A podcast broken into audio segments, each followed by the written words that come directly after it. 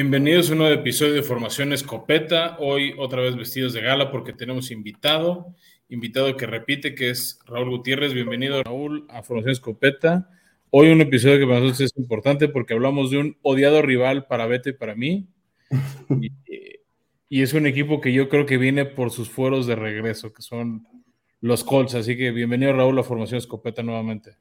Muchas gracias, gracias por la invitación y yo estoy contento de hablar de los Colts ahora sí.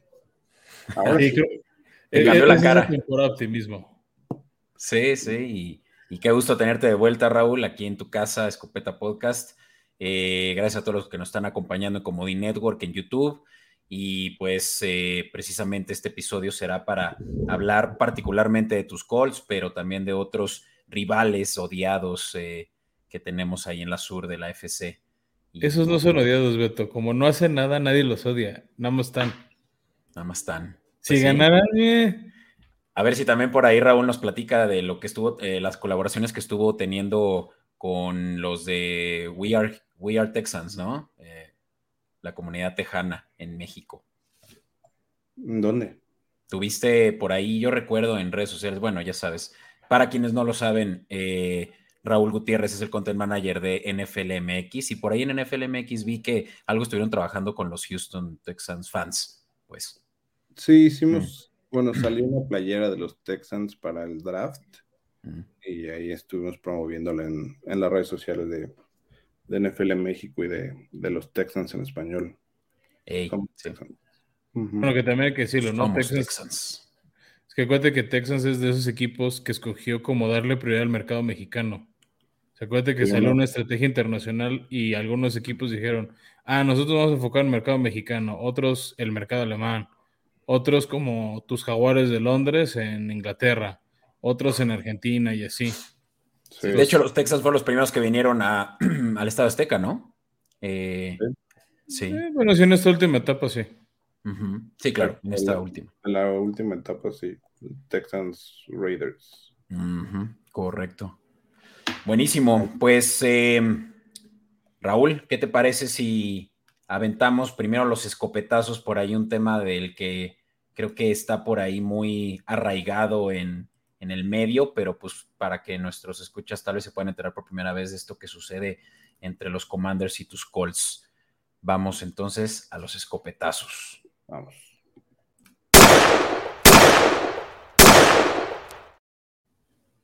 Pues ahí está. Eh, la nota es del Washington Post, por ahí la leímos, ya la estábamos comentando fuera del aire. Y, pues a mí me llamó la atención y dije de último momento, ah, pues ¿qué, les parece, qué, parece, qué te parece, Franz? Y lo discutimos brevemente. Se trata de lo que llaman tampering o bien manipulación fuera de el periodo de tiempo o bien los términos en los cuales un jugador puede ser contactado por otro equipo para prestar servicios, ¿no? aquí más bien es sin permiso, Beto, ¿no? Y hay que decirlo, este, ponerle nombre y apellido es Andrew Locke, el, aquí el gran famoso bar, Amish, o sea, con esa barba Amish, me, dan ganas de comprarle un queso en el semáforo con ese look. Pero hay que decirlo, era un súper jugadorazo. Este, como coreback. De hecho, anuncio la competencia, el podcast de Locke, una serie que sacaron en The Athletic bastante buena. Te cuentan un poco su historia, o sea, de como colegial, cómo se fue preparando, cómo es un cuate súper leído, súper preparado académicamente hablando. Este, su paso por la NFL y cómo de tantas lesiones se fastidia y decía retirarse a tres minutos de la temporada en 2019. El tema es que él tenía contrato vigente con los Colts. Entonces, si alguien lo quiere contratar, le tiene que pedir permiso a los Colts y después, y si ya, digamos, proceden a contratarlo, ajustar una compensación. Ejemplo, lo que vimos con Sean Payton. Sean Payton dijo, ah, yo me retiro de los Saints, pero como tenía contrato vigente, tenían que pedir permiso a alguien a los Saints, que es lo que hizo Denver y le pagó con picks de draft para poder contratarlo. Entonces, lo que está reclamando Colts en pocas palabras es como que los Commanders quisieron buscarlo y nadie me preguntó a mí y quiero que alguien me la pague. Y aquí tal vez se te hará un poco el precedente, que creo que es lo que más, eh, por lo que esta nota realmente toma relevancia, porque ya habíamos escuchado el, término tampering cuando los Dolphins fueron eh, también eh, acusados de dentro de un periodo de tiempo o bien términos, como lo decías, Frank, fuera sin tener permiso, buscaron a Sean Payton cuando todavía tenía contrato con los, con los Saints, mismo caso con Tom Brady, ¿no? Incluso Tom Brady recibió varias alusiones de moverse de los Patriotas años atrás, ¿no? Entonces, ¿por qué ahorita es relevante? Sucede que durante los playoffs, incluso hablo de días antes de que se llevara a cabo el juego entre los Chiefs y los Eagles, Jonathan Gannon, quien en ese entonces todavía era el eh, coordinador defensivo de los Eagles, fue contactado por los Cardinals y por ahí empezó a haber esta, eh, eh, pues, pues, este, este romance empezó a nacer entre los Arizona Cardinals y Gannon, cuando Gannon todavía tenía pues, una diligencia importante para liderar a su defensiva hacia el Super Bowl. Y pues Eagles levantó obviamente esta investigación con NFL tras la derrota del Super Bowl, lo que puso presión. ¿Y por eso no generaron capturas de coreback? ¿Ese es el gran porqué? ¿El gran misterio está resuelto? Puede ser, o sea, simplemente Gannon se dice que tal vez no estaba en sus cinco sentidos, porque ella estaba pensando en cómo tenía que dedicarle el tiempo a su posible eh, siguiente puesto. Eh, la NFL lo resolvió de una manera también muy interesante, que fue en la tercera ronda del draft. Hubo por ahí una compensación entre estos dos equipos como para eh, saldar las cuentas, digamos. Entonces, parece que la NFL lo usó en el momento más adecuado para que la noticia muriera rápido, que es justamente lo que también decíamos aquí fuera del aire, que murió muy rápido esta noticia ahora de entre los Commanders, que contactaron a Locke fuera de, estos reglamentos que hay de Tampa. Que supuestamente, ¿eh, Beto, hay que decir eso. O sea, lo que dicen, mm. y hasta la misma gente de Andrew Locke ha dicho es, a mí nadie me buscó. Pues sí. al parecer fueron intermediarios, como los que saben de Panball, pues un promotor de, ah, yo, yo te consigo a Andrew Locke. Sí. Exacto. Pero dicen que por eso nunca hubo contacto formal de Commanders. Y, ahora, lo, adelante, Raúl. Dale. No, que, o sea, que Jim Mercy también le encanta tuitear cualquier cosa incendiaria. Digo, lo quiero mucho, pero en Twitter el personaje de Mercy también. O sea, pudo haber sido cualquier rumor diminuto y. Y lo va, y va a agitar el, el vaso de agua, ¿no? Le gusta, le gusta, le gusta pegarle al avispero a Jim Mercy, sin duda. Y precisamente Jim Mercy sacó un tweet eh, que dice si cualquier equipo del NFL intenta contactar a Andrew Locke eh, durante su contrato con nuestra franquicia, están violando las reglas de la liga eh, en relación a la manipulación o slash tampering, ¿no? Entonces, pues sí dejó muy claro que no están contentos, ¿no? Y ahora los Colts están buscando, yo creo que también porque vieron que la NFL está cediendo mucho terreno para que los equipos ganen ventaja, sobre todo en draft capital, pues de que los Colts salgan beneficiados de esta, lo que parece ser pues simplemente un, pues un chisme, ¿no? Sí. Pero, pero pues está, está interesante que ahora la liga esté permitiendo tanto, mm, eh, tantas represalias administrativas que tal vez pues, se salen del contexto deportivo, ¿no? Y también que son más públicas, ¿no? O sea, yo creo que también ya llevan rato o sea, haciendo este tipo de cosas, pero, o sea, como que antes no era como ni siquiera relevante como noticia o como breaking news o, demás. O sea, cada vez se hace más público las entrañas de todo esto y, y también por eso, pues, lo conocemos y lo podemos platicar en estos espacios. Sí. Sí, nada más sentí que era algo que como que llamaba la atención y decía, ¿Qué, va a hacer la liga de aquí en adelante? ¿Realmente va a permitir que esto siga sucediendo? Van a decir, ya, borrón y cuenta nueva, vamos a, vamos a jugar fútbol, ¿no? Yo creería que eso es, ese, ese debería de ser, pero lo, interesante es que no ha habido todavía, pues, eh, una conclusión a todo esto, ¿no? Entonces, pues ya veremos, a ver en qué se resuelve. Puede que también la NFL lo, entierre y, cambie eh, la, eh, la opinión muy pronto, ¿no? Creo que lo más correcto es que ya no haga nada y dejen que se muera. Sí. Pues sí. Como, que quedó en el tweet y ya, ¿no? Pues sí. Siento que, como dice Raúl G. es como la versión mexicana de, Ricardo Salinas Pliego, que nada más tuitea lo güey y nada más se entretiene. Es su pasatiempo. ¿A poco no te recuerda un poco como su estilo a Ricardo Salinas, que nada más sale a vociferar a lo güey? Y le contesta a todo mundo y regala dinero. Sí, algo así. Pues mira, está, estamos hablando de, pues sí, es un multimillonario con poder y que Twitter también le va a dar eh, más poder a la palabra, ¿no? En fin, pues eso es nada más, creo que en realidad lo relevante en, en, en relación a las noticias. Voy entonces a transicionar a lo que realmente nos atañe, que es hablar de tus calls durante la temporada regular, Raúl, así, eh, perdón, off-season. Sí, lo que, se viene bien para la temporada regular, vamos a hablar quiénes llegaron, quiénes se fueron en la agencia libre, en el draft.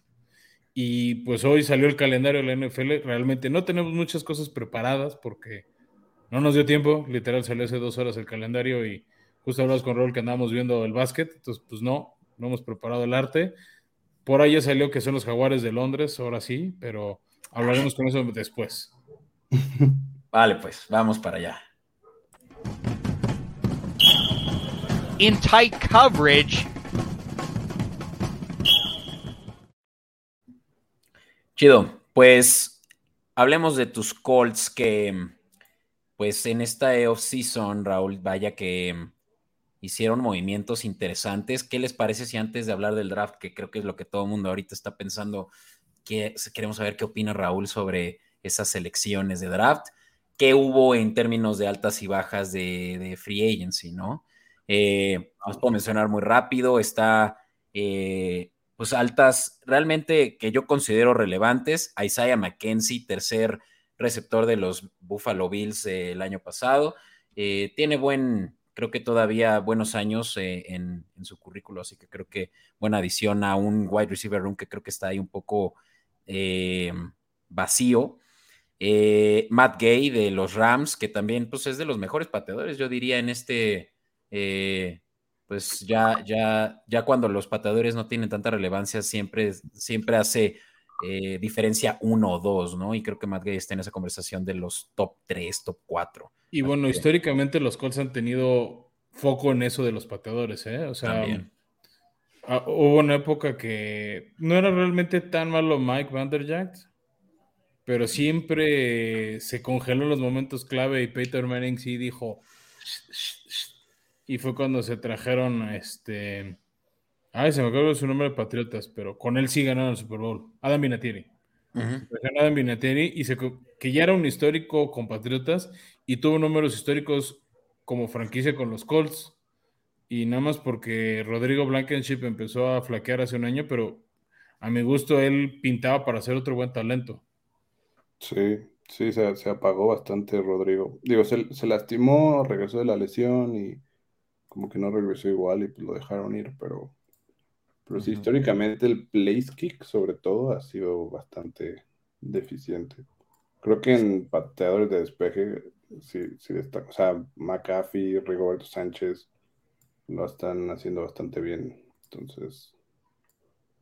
Pues sí, digo, en realidad las altas que tuvieron los Colts no son, o sea, ahorita comentabas Mackenzie, bueno, Super Garner Minshew, Minshew Mania, eh, Matt Gay, y pues... Taven Bryan fue primera selección de los Jaguares. ¿Sí? Sí. Creo que la más relevante es Samson e-, Ebukam, el nigeriano. O sea, por lo menos la que más impacto, digo, Matt Gay claramente tendrá impacto, pero Ebukam creo que llega, sí llega a reforzar una necesidad urgente a la defensiva y creo que puede tener bastante impacto como inmediato en el núcleo de los Colts. Claro. Sí, también pues no han tenido muy buen, eh, eh, ¿cómo se llama? defensive edge desde ya hace un rato, ¿no? Por ahí recuerdo a, corrígeme si estoy diciendo mal el apellido, pero Freeney o Freely. Dwight Freeney, Dwight Freeney Robert Matthews. O sea, Dwight Freeney y Robert Matthews eran la pareja más poderosa en la NFL en los 2000, al principio de los 2000. Eso sí daba miedo, enfrentarlos.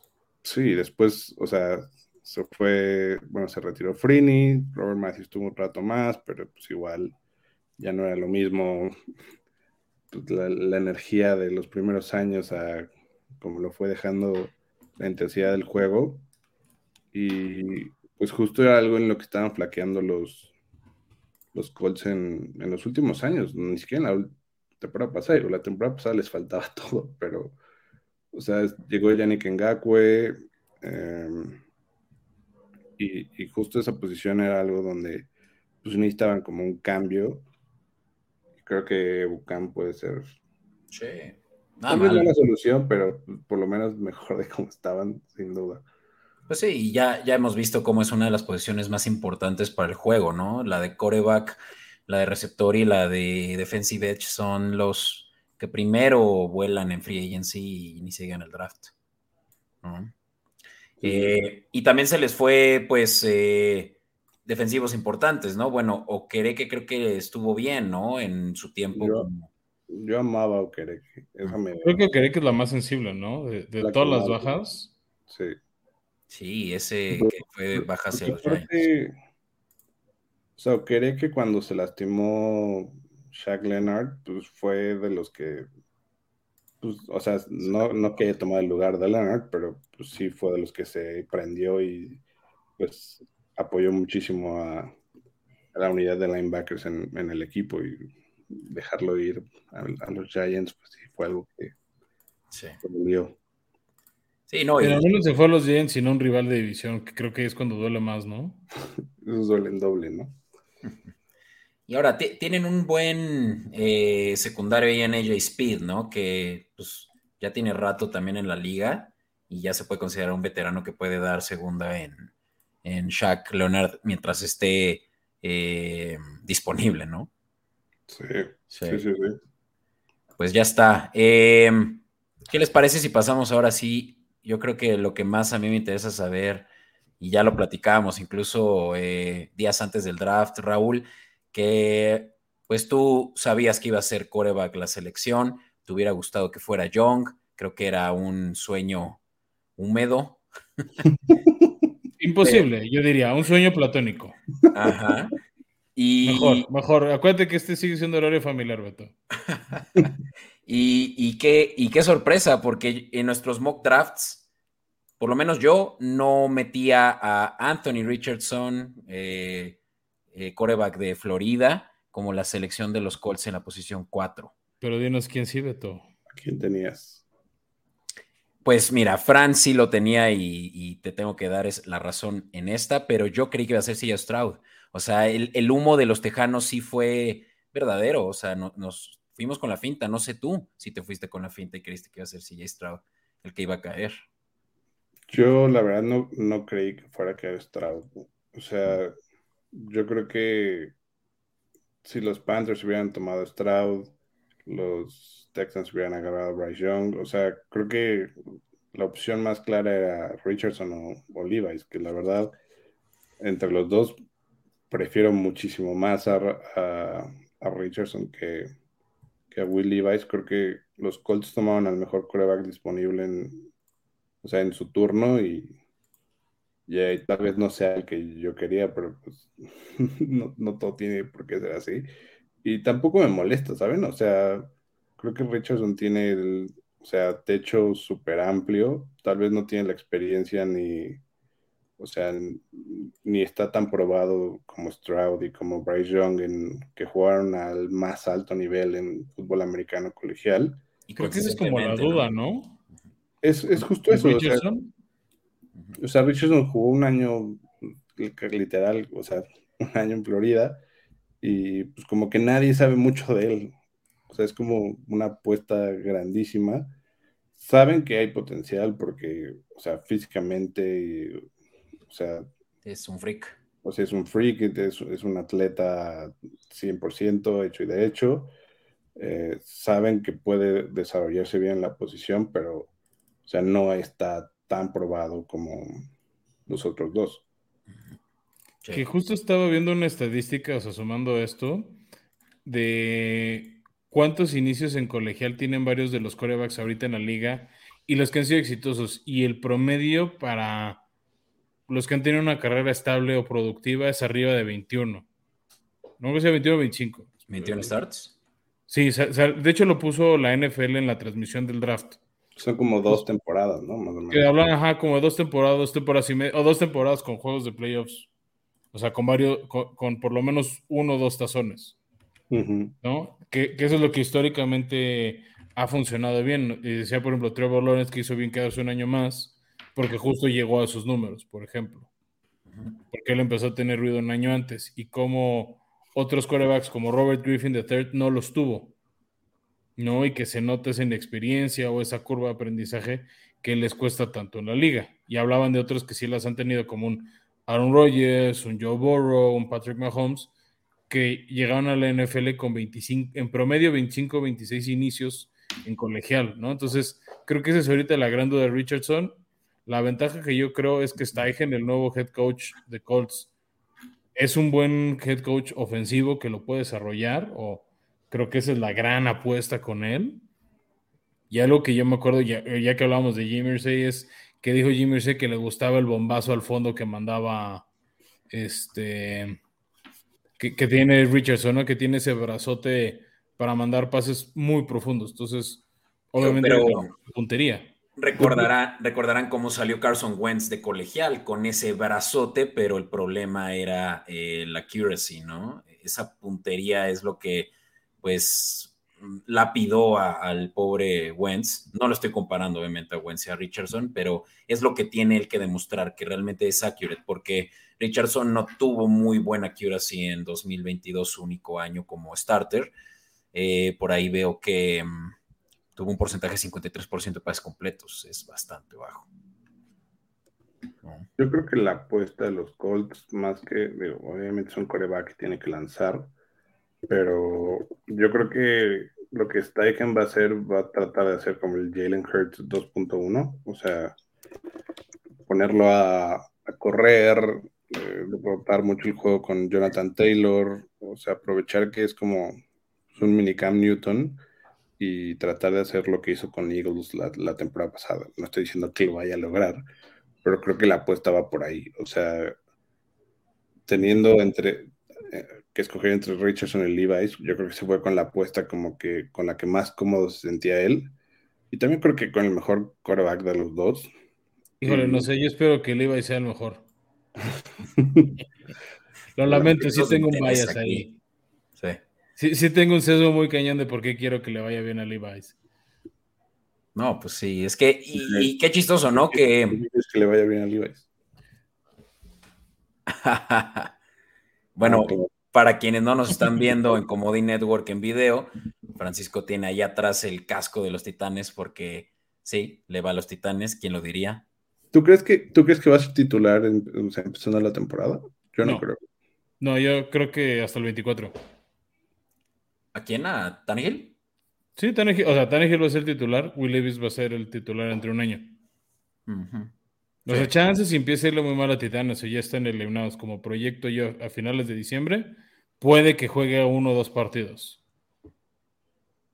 Pues O sí. que se vuelva a quebrar Tannehill como hace un año. Pero eh, en septiembre, en Nueva Orleans, no creo que, que sea donde, este, cuando esté jugando Willy Bass. Ahora, Brable no, bueno, este no es una cobertura de los Titans, pero me interesa saber qué piensas, Fran. Brable no está en peligro de perder su empleo y en ese caso tenga que apostar por todo nada. Creo que todavía no. Tiene demasiado parque todavía en el equipo para. Pero siento que está en una situación tipo como Frank Reich estuvo con los Colts hace dos años.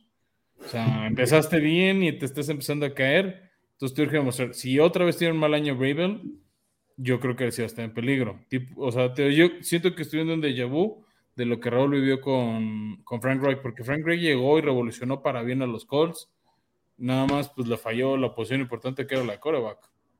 Nada más. Nada más. Que es justamente el caso con Colts. O sea, Steichen va a estar eh, ligado a Richardson o su carrera como head coach, pues eh, 100%, ¿no? Porque va a ser todo o nada con el prospecto de Florida que, pues a mí me gusta, pero me asusta también que esté tan verde, ¿no? Eh, yo creo que Garner Minshew va a ser el titular día uno contra los Jaguares.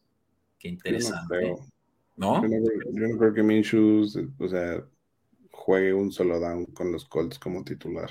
A menos por lesión o algo así, pero yo no creo que. ¿Quién va a ser entonces? No, yo creo que va a ser Richardson. O sea. ¿Así el ruedo? Pues es que no hay más. O sea, usted tampoco se trata de ganar el Super Bowl en esta temporada. O sea, tienes que empezar a desarrollar al jugador y no hay mejor lugar para desarrollar a un jugador que un juego en vivo. O sea, yo no creo que los Colts estén esperando que Richardson lo lleve al Super Bowl esta temporada. Ni Steichen está esperando eso. Entonces. Sí, sé que Steichen por lo menos va a tener su año de curva aprendizaje. O sea, lo. Obviamente le van a dar el beneficio de la duda, por lo menos si ese primer año, pero no a Anthony Richardson, si es que la, pues la, la riega, ¿no? O sea, me parece, Va a estar interesante. Eh, si empieza semana 1, creo que va a ser un gran juego, allá a las 11 de la mañana. En, no me acuerdo si es en Duval County o en, eh, ¿cómo se llama? En el Lucas Oil. Pero, ah, pues de hecho, mira, tenemos, tenemos también el, el calendario, así que dice que es contra los Jaguares, o sea, se juega en Indianápolis, ¿no? Perdón, ahí Beto y Raúl, la tecnología me jugó chueco. Sí, no te preocupes. Mira, para los que están en audio probablemente ni se dieron cuenta porque eh, seguimos aquí la conversación candente, pero sí, eh, de vuelta, Fran. Y platicábamos pues de, de si va a ser la semana uno Richardson titular, pues que va a estar interesante ya ese primer duelo entre Trevor Lawrence y Anthony Richardson. Debe ser titular, ¿no? Yo también creo. Yo no creo, o sea, Sería un desperdicio de selección si no lo pones a jugar desde el día uno. Sobre, todo, sobre todo por, o sea, no ponerlo por poner a Gardner Minshew, o sea, es, no, se me hace nada cero viable. Y cero es algo que haría el, o sea, Jim Mercy empezando. O sea, yo creo que hasta si, alguien tiene una idea así de loca dentro del locker room, Jim Mercy lo va a bajar de la nube y le va a decir como no a jugar Richardson. Ah, no, por supuesto que tiene que ser Richardson. Porque lo peor que podría pasar es que digan, ah, es que no vemos listo a Richardson para ser titular, los mata, porque entonces los scouts que fallaron y le dijeron tomen a alguien que no está listo, ¿no? sí, o sea, un, un coreback top 5 en el draft es prácticamente start día 1. Qué, interesante porque tampoco hablaremos de los Panthers, pero Bryce Young al día de hoy no es titular de los eh, Carolina Panthers, ¿eh? hace dos semanas, pero... no, no han actualizado. siempre, Beto, todos los equipos dicen lo mismo, no, tiene que ganar la posición y tiene que ganarse la titularidad y acaban iniciando la semana uno. Lo mismo dijeron de Trevor Lawrence. Un buen ejemplo de... Del único que no lo dijeron fue Justin Herbert. Le perforaron el pulmón a Tyro Taylor y ya se convirtió en titular. Un buen ejemplo también es lo que le pasó a Kenny Pickett el año pasado. O sea, a Kenny Pickett no, o sea, no arrancó. Fue como selección 15, ¿no? Más o menos. No había tanta presión ahí. Creo. 20. Creo que fue 20. Me ronda 20 y, ahí sí, pues tenía a Trubisky y pues el equipo era, o sea, la dinámica de los Steelers era completamente diferente. Y ya cuando Trubisky dio lo que tenía que dar, lo, lo cambiaron, pero porque también Pickett no fue una selección top 5. Si los Steelers hubieran agarrado a Pickett con una selección top 5, top 10, yo creo que no se hubieran tentado el corazón en sentar a Trubisky y poner a Pickett. O sea, son ese tipo de decisiones que ya, o sea, sí tiene un componente de fútbol americano, pero también es algo como administrativo, lo que decía Fran, o sea, el scout quedaría como, sí, como, entonces, ¿para qué te tenemos, güey? Si nos vas a traer a alguien que no puede jugar en día uno. Que yo creo que esa es como la intención también del draft, o sea, buscar a jugadores que, o sea, que sí puedes desarrollar, pero que también te, te aporten desde el día uno, a lo mejor no como titulares, digo, la posición de que es o sea, es más evidente que si es titular o no, pero cuando le agregas profundidad a otras posiciones, pues esperas que todos los jugadores que están equipados el día puedan rendirte, o sea, sean novatos, sean veteranos. Es que sabes a quién estoy pensando ahorita que justamente no aplica esta regla, digamos, que debe de haber para, para demostrar, sobre todo con la presión que hay en el top pick, Trey Lance. O sea, Trey Lance es el ejemplo perfecto de cómo no sé si es mala administración de draft capital o simplemente mala suerte, que tres años después y no sabemos absolutamente nada del güey. Pues sí, yo creo que el caso Trey Lance es muy específico. O sea, no es común que, que suceda. O sea, y aparte después con lo que pasó con Purdy, pues todavía menos, ¿sabes? O sea, era como, bueno, está Trey Lance y Jimmy Garoppolo. Se lastima todo el mundo y llega Brock Purdy, que es Mr. Relevant, y resulta que es el elegido para los 49ers. O sea, creo que es un problema que muchos equipos quisieran tener. O sea, que se le lastimen sus dos titulares, bueno, su quarterback titular, la banca, y que llegue otro güey y sea como, o sea, y siga rindiendo y lleve al equipo playoffs. Digo, ya el juego contra Eagles, pues es otra historia porque se lastimó luego, luego, pero, o sea, los pero lo está haciendo bien, como dices. Los 49ers tuvieron un problema que le gustaría tener a todo el mundo. Así, no, claro, y lo que dices, Beto, es bueno, te fijas, Trey Lance no jugó el primer año porque justo no lo vieron todavía tan bien. Y, y, hubo esos reclamos de, oye, pues, ¿por qué lo seleccionaste 3? Te subiste al 3 si no va a iniciar luego, luego. Y el año pasado sí inició, pero se quebró creo que en la tercera jugada de la temporada. Y aparte, Trey Lance, pues, o sea, no venía de un equipo, o sea, top, ni siquiera División 1, o sea, era División 2 en, en NCAA. Entonces, o sea, creo que también, o sea, llegar de Florida a llegar de. ¿De dónde es este güey? De los bisontes de. Ay, yo lo tenía. ¿De dónde era Carson Wentz? De la misma universidad. Bueno, o sea, no es lo mismo llegar así que. Eh, sí, Ándale. O sea, no es lo mismo llegar de esa universidad a llegar de Florida y de haber. O sea, jugó un año Richardson, pero jugó en la SEC. O sea, tampoco es que haya jugado en en MAC o en alguna división fuera del Power Five, o sea, relativo, o sea, jugó en la división más cercana a lo que se puede encontrar de nivel relativo al nivel más alto. el americano colegial. Entonces, que haya tenido, no sé, 15 juegos o 16, no me acuerdo. Fue 12. 12. O sea, pues sí, o sea, está claramente muy por debajo del promedio, pero hay corebacks que jugaron 25 juegos en una conferencia tal vez no tan fuerte, en, la que ni siquiera les ayudó a crecer o a desarrollarse como te puedes desarrollar en la SEC. Entonces, no sé, o sea, siento que hay muchas variables. Yo estoy muy contento con, el pick de, Richardson y sobre todo por lo que, por, por Steichen, o sea, porque sé que es un coreback que Steichen puede explotar muy bien, o sea. Sí. Si tuviera Frank Reich, tal vez no estaría tan contento. Claro, alguien le, gusta. de Carolina, ¿no? Sí, creo que la, o sea, Bryce Young y, Frank Reich, no sé qué tan buena dupla sea, pero Steichen y Richardson, o sea, de hecho yo preferiría tener a Steichen y Richardson que todavía Frank Reich en los Colts con Bryce Young. ¿Neta? Wow. Pues es que también a mí se me hace que hacen buena dupla porque eh, es lo que le, es lo que le gusta, ¿no? Un pocket passer y, Young es precisamente para lo que es bueno, para mantenerse ahí bien cubierto, ¿no? pues sí, el punto es que lo cubran bien. El punto es que lo cubran, pero pues mira, qué, qué, bien por ti, porque creo que entonces se acomodaron las cartas de modo que los titanes se podían quedar con Will Levis, con todo y que también el dueño estaba por ahí diciendo en Twitter, lo decíamos hace rato, ¿qué les parece si seleccionamos también a Will Levis en la posición 2? Otro tuit a las Salinas Pliego de Jim Mercy. sí. ¿Estás de acuerdo que eso claramente no iba a suceder? No iba a suceder. Hubiera estado genial. O sea, nadie lo hubiera, o sea, le hubieran, le hubieran sacado del draft room que fuera el dueño del equipo. Cállese, señor. aquí está su silla, siéntese, señora, por favor. Sí, sí, mira, aquí le vamos a traer un tecito. Oye, le vamos a quitar tu celular para que no tuite. Oye, dime una cosa. Eh, Anthony Richardson, posibilidades de ganar el em, Offensive Rookie of the Year. Yo creo que este año va a estar más peleado que en, otros años. Sobre todo porque pensando en que va a haber tres, tal vez cuatro corebacks que van a ser titulares en algún momento de la temporada.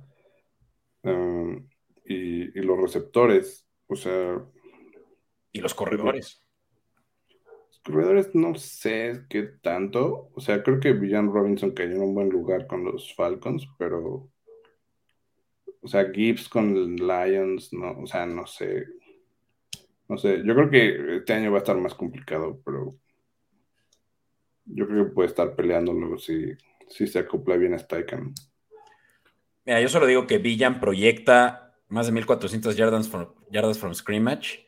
Si rompe las 1600, 1700, o sea, para, para su potencial, que lo están comparando con un Adrian Peterson entrando a, a la NFL, yo creo que él se lo lleva. Sí. Yo te, te voy a decir algo, Beto. El gran, gran problema que tiene Villan Robinson ¿Cuál es? no es un coreback. Pues sí, pero a ver, Saquon tenía argumentos para ganarlo, o se lo llevó, no me acuerdo. No se lo llevó. Mm. Igual, AJ Brown, el, el único que no se lo ha llevado de coreback en los últimos 5 o 6 años es Justin Jefferson. O sea, Sí. se lo llevó Kyler Murray. Sí, sí.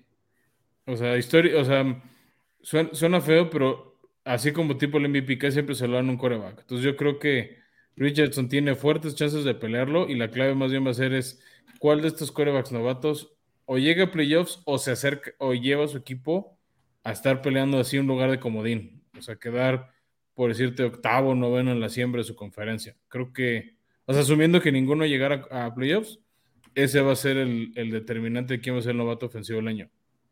Para mí. Pues para quienes no lo sepan, eh, en cualquiera de las casas de apuestas eh, es favorito Villan Robinson, más 300. Ah, bastante bien. Eh, y de ahí Bryce Young, que yo creo que debería de ser eh, la- el número uno, con más 400. Luego está tu coreback Anthony Richardson en más 700. Pagan muy bien todos. Lo que tú decías, Raúl, está muy competido. Le voy a meter una lana a Richardson.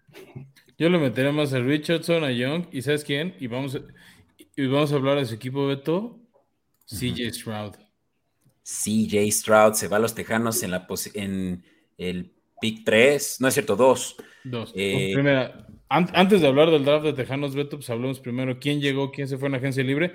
Y aunque no lo tenemos aquí de entrada, también llegó un nuevo entrenador en jefe, así como con los Colts.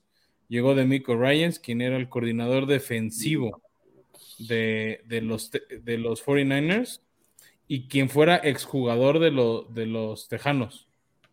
Sí, No, es excelente fit, ¿no? Lo que la eh, fanaticada mejor, eh, más quisiera, ¿no?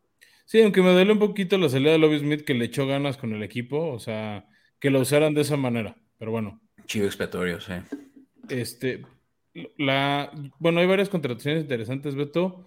Las dos que para mí brincaron más, una es Dalton Schultz, el tight end de Dallas, este, que después de haber estado un año con, con- con la etiqueta de jugador franquicia, no, no logró una extensión a largo plazo, se va de los vaqueros y llega, pues ni se cambia de estado, nada más se mueve unos, eh, unos cientos de kilómetros, pero nada lejos. Y también que llegó el corredor Devin Singletary de los Bills, que pues, realmente nunca lo usaron en Bills, ¿no? O sea, el corredor de Bills ya lo sabemos es Josh Allen. Sí, la verdad es que armas ofensivas, o sea, no sé por ahí por qué todos dicen que CJ Stroud no tiene armas. Piénselo de nuevo. eh, Dalton Schultz va a ser un top pick de draft eh, en fantasy, ahora que puede que Robert Wood sea el número uno en Tejanos, pero tiene Sí, varios wide receiver dos, o sea, no hay un claro uno, definitivamente no como de Andre Hopkins en su momento en Tejanos, pero para mí que sí, Stroud está ahorita eh, subvaluado, ¿no? Según lo que se ven, eh, pues en papel. Es que te decía, para mí en papel las armas no son tan buenas. O sea, Robert Woods dio pena en Titanes. O sea, después de venir una buena temporada en Rams, sí se lastimó el ligamento cruzado, pero en Titanes no llegó ni a 500 yardas. Creo que uno o dos Woods touchdowns. es un cartucho quemadísimo. O sea, Sí.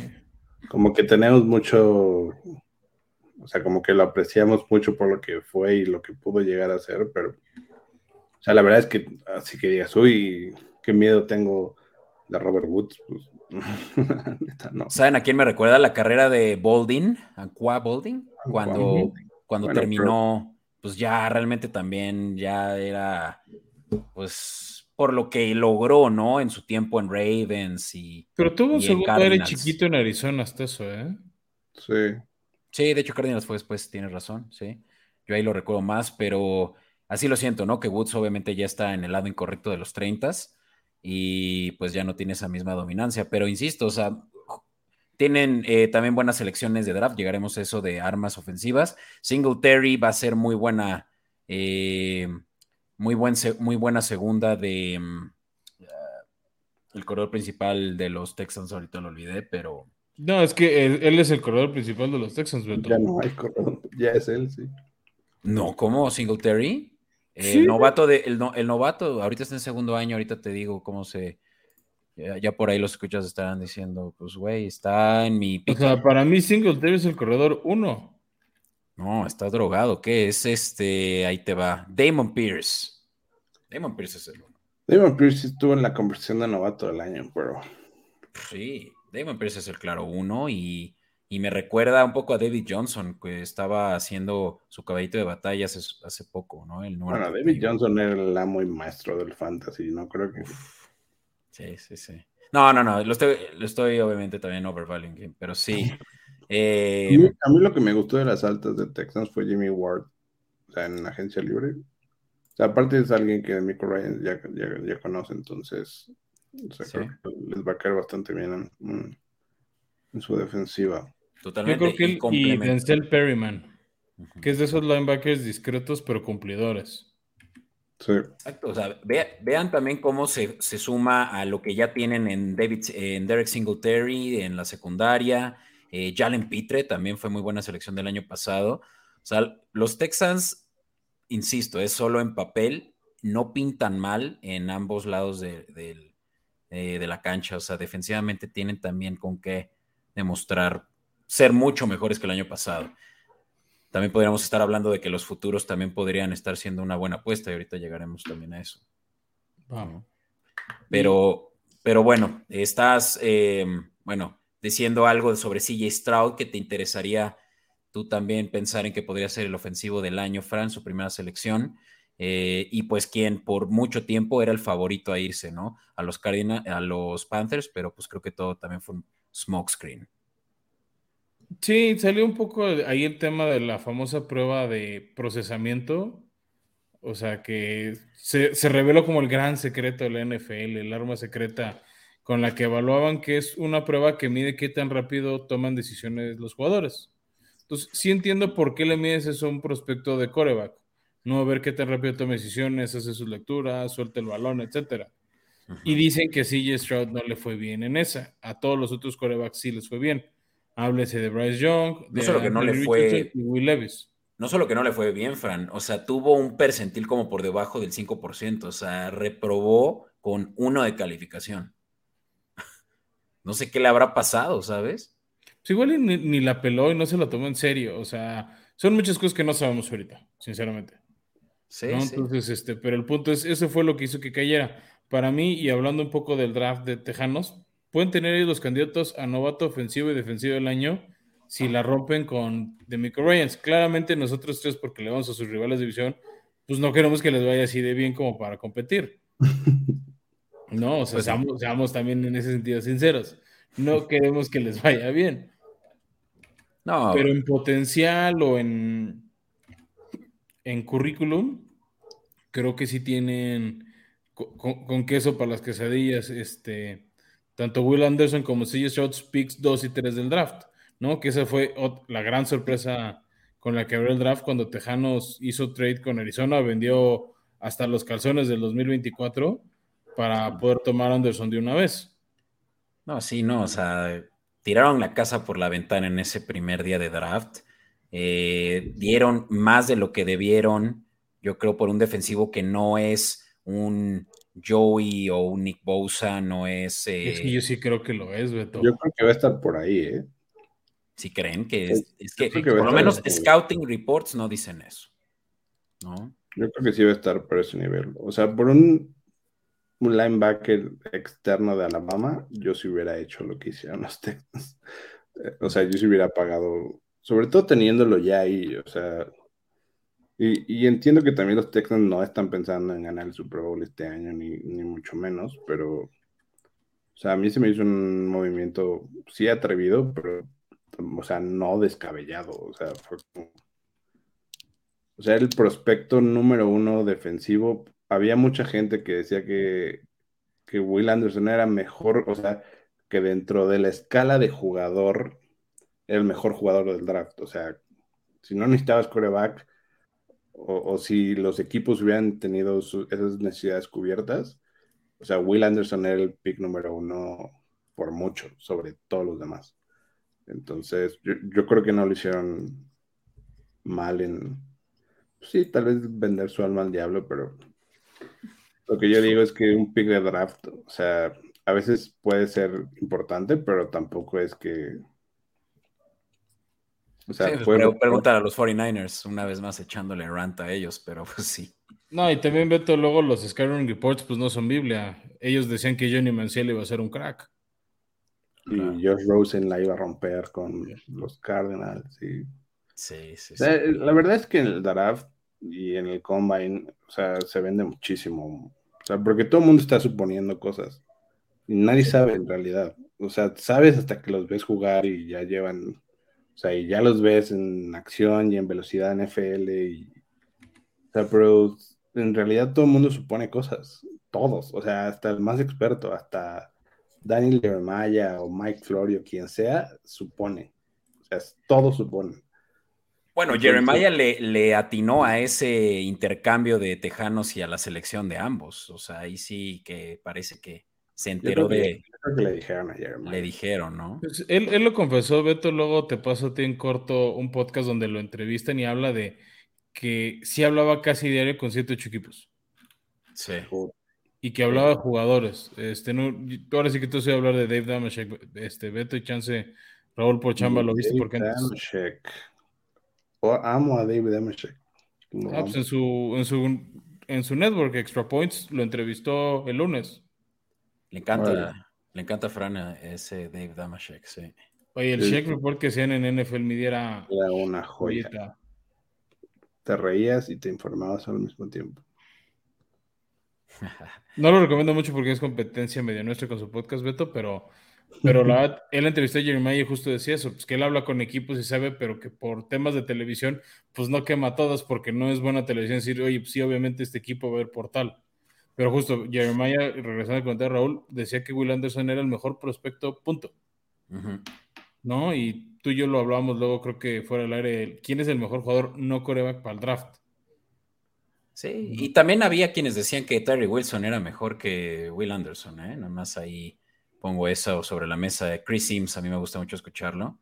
Eh, y, él estaba muy a favor de ese argumento. Eh, ya veremos, los Raiders se llevaron a, Terry Wilson en una posición, pues ya de, pues de, robarlo para algunos eh, especialistas, ¿no? Que consideran a Terry Wilson un top 3 pick. Va, y me si quieres ya para cerrar, Beto, y respetar un poco los tiempos, está el calendario de Tejanos, ¿no? Abren rudo, ¿no? Abren en Baltimore y luego dos divisionales seguidos, ¿no? Indianapolis y este, Jaguares y luego, Pittsburgh. O sea, creo que tranquilamente Houston puede abrir 0-4. A menos de que por ahí pues, su talento embone y se robe uno de los divisionales. Este, van a abrir fuerte. Ya después se calma un poco su calendario. Atlanta.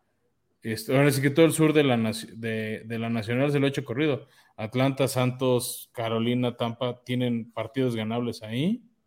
Antes de chutarse a los Bengals, que no creo que le ganen nunca. Este, o sea, definitivamente arrancan más fuerte de lo que cierran. Sí, ya se calma su calendario. O sea, otros Jaguares, Denver, que a ver cómo es, Jets, que puede ser peligroso con Rogers, Titanes con los que últimamente han dividido división, y cierran con los Colts, ¿no? Que bueno, lo, vimos hace unos minutos. Entonces, la, yo sí no le soy muy optimista con eso. Yo sí les tiro que van a caer un 6-11, 5-12. Este pero creo que sí vamos a ver mejoría en ellos. Sí, o sea, están ellos eh, dentro de la división para ganarla, obviamente en último lugar los Tejanos con, mm, híjole, esto ya son más 750, sí, más 750 y, y tus Colts tampoco están tan atrás ahí, no lo mencionamos hace rato, eh, Raúl, pero también son undervalued con más 500, ¿no? Eh, pues creo que precisamente por esas primeras selecciones que es mucho pedir, ¿no? Que un equipo vaya de 0 a 100 similar a como los, los Colts con Andrew Locke, ¿no? No, obvio. O sea, no ha habido prospecto en coreback tan, o sea, tan fuerte y tan sin dudas, tan certero como, como Locke. Por lo menos no en los últimos años. O sea, Locke era, algo, era lo más cantado del mundo. Yo me acuerdo que ese draft ni siquiera, o sea, no había ni siquiera rumores de otros corebacks. O sea, como que todo el mundo da por hecho que era Locke a los Colts y ya después todo lo demás. O sea, me acuerdo que ni siquiera había tantas noticias ya de eso porque era como un Sí. given. Sí, a mí me recuerda a Trevor Lawrence hace dos años también, o sea, era, era iluso pensar que iba a ser diferente, ¿no? Eh, y, bueno, hablando de Trevor Lawrence, pues ellos son los favoritos a ganar la división y no sé ustedes qué piensen, Fran, tú que por ahí tienes eh, pues tu dinero en, Titanes, o me equivoco. No, la verdad es que este año creo que no va a ser transición, o sea, hablando de qué ventajas pueden explotar Tejanos o los Colts, que hemos hablado de ellos, pues es que Titanes no tiene receptores. O sea, después de Traylon Burks, no hay receptores en ese equipo. O sea, obviamente los Tejanos... ¿Eh? Nosotros tampoco tenemos muchos. Ya, pero, Pero o sea, mejor sí, por lo sí. menos reclutaron algo en el draft, ¿no? O sea, no hasta la séptima ronda. A Downs. Downs, Josh Downs de ay, North Carolina. North Carolina. No, No, o sí. sea, creo, creo que ahorita sí Jaguares es el que pinta para ganar la división, pero también una lesión, o sea, de algún jugador, un pequeño bache por el calendario, porque finalmente Jaguares va a tener calendario en primer lugar, entonces se puede, o sea, se le puede complicar, ¿no? Y tío, Titanes yo creo que están en una mini reconstrucción en una fase de renovación. Solo espero que Derek Henry siga creciendo su récord de correrle 200 yardas a los Tejanos por partido.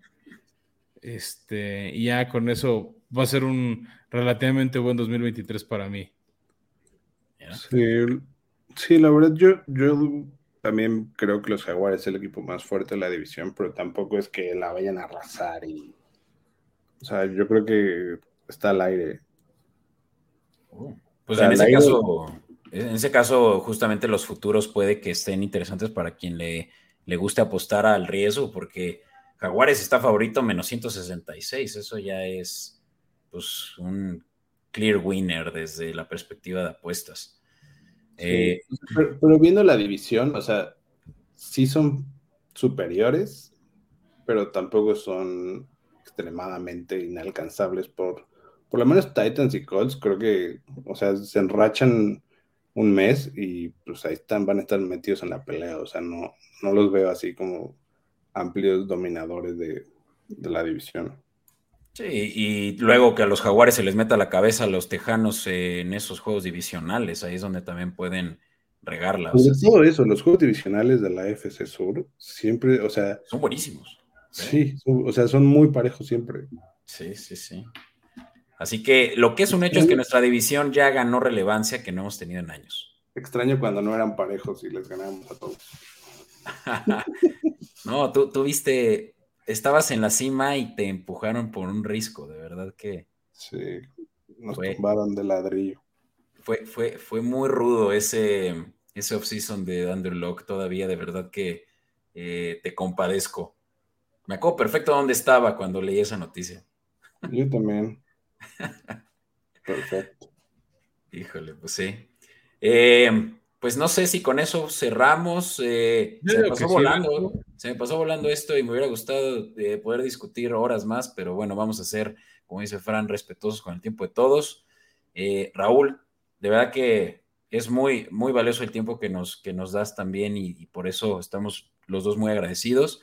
Y, y de verdad que estamos, esta es tu puerta, está abierta a que sigamos discutiendo de nuestra división, de nuestro deporte favorito.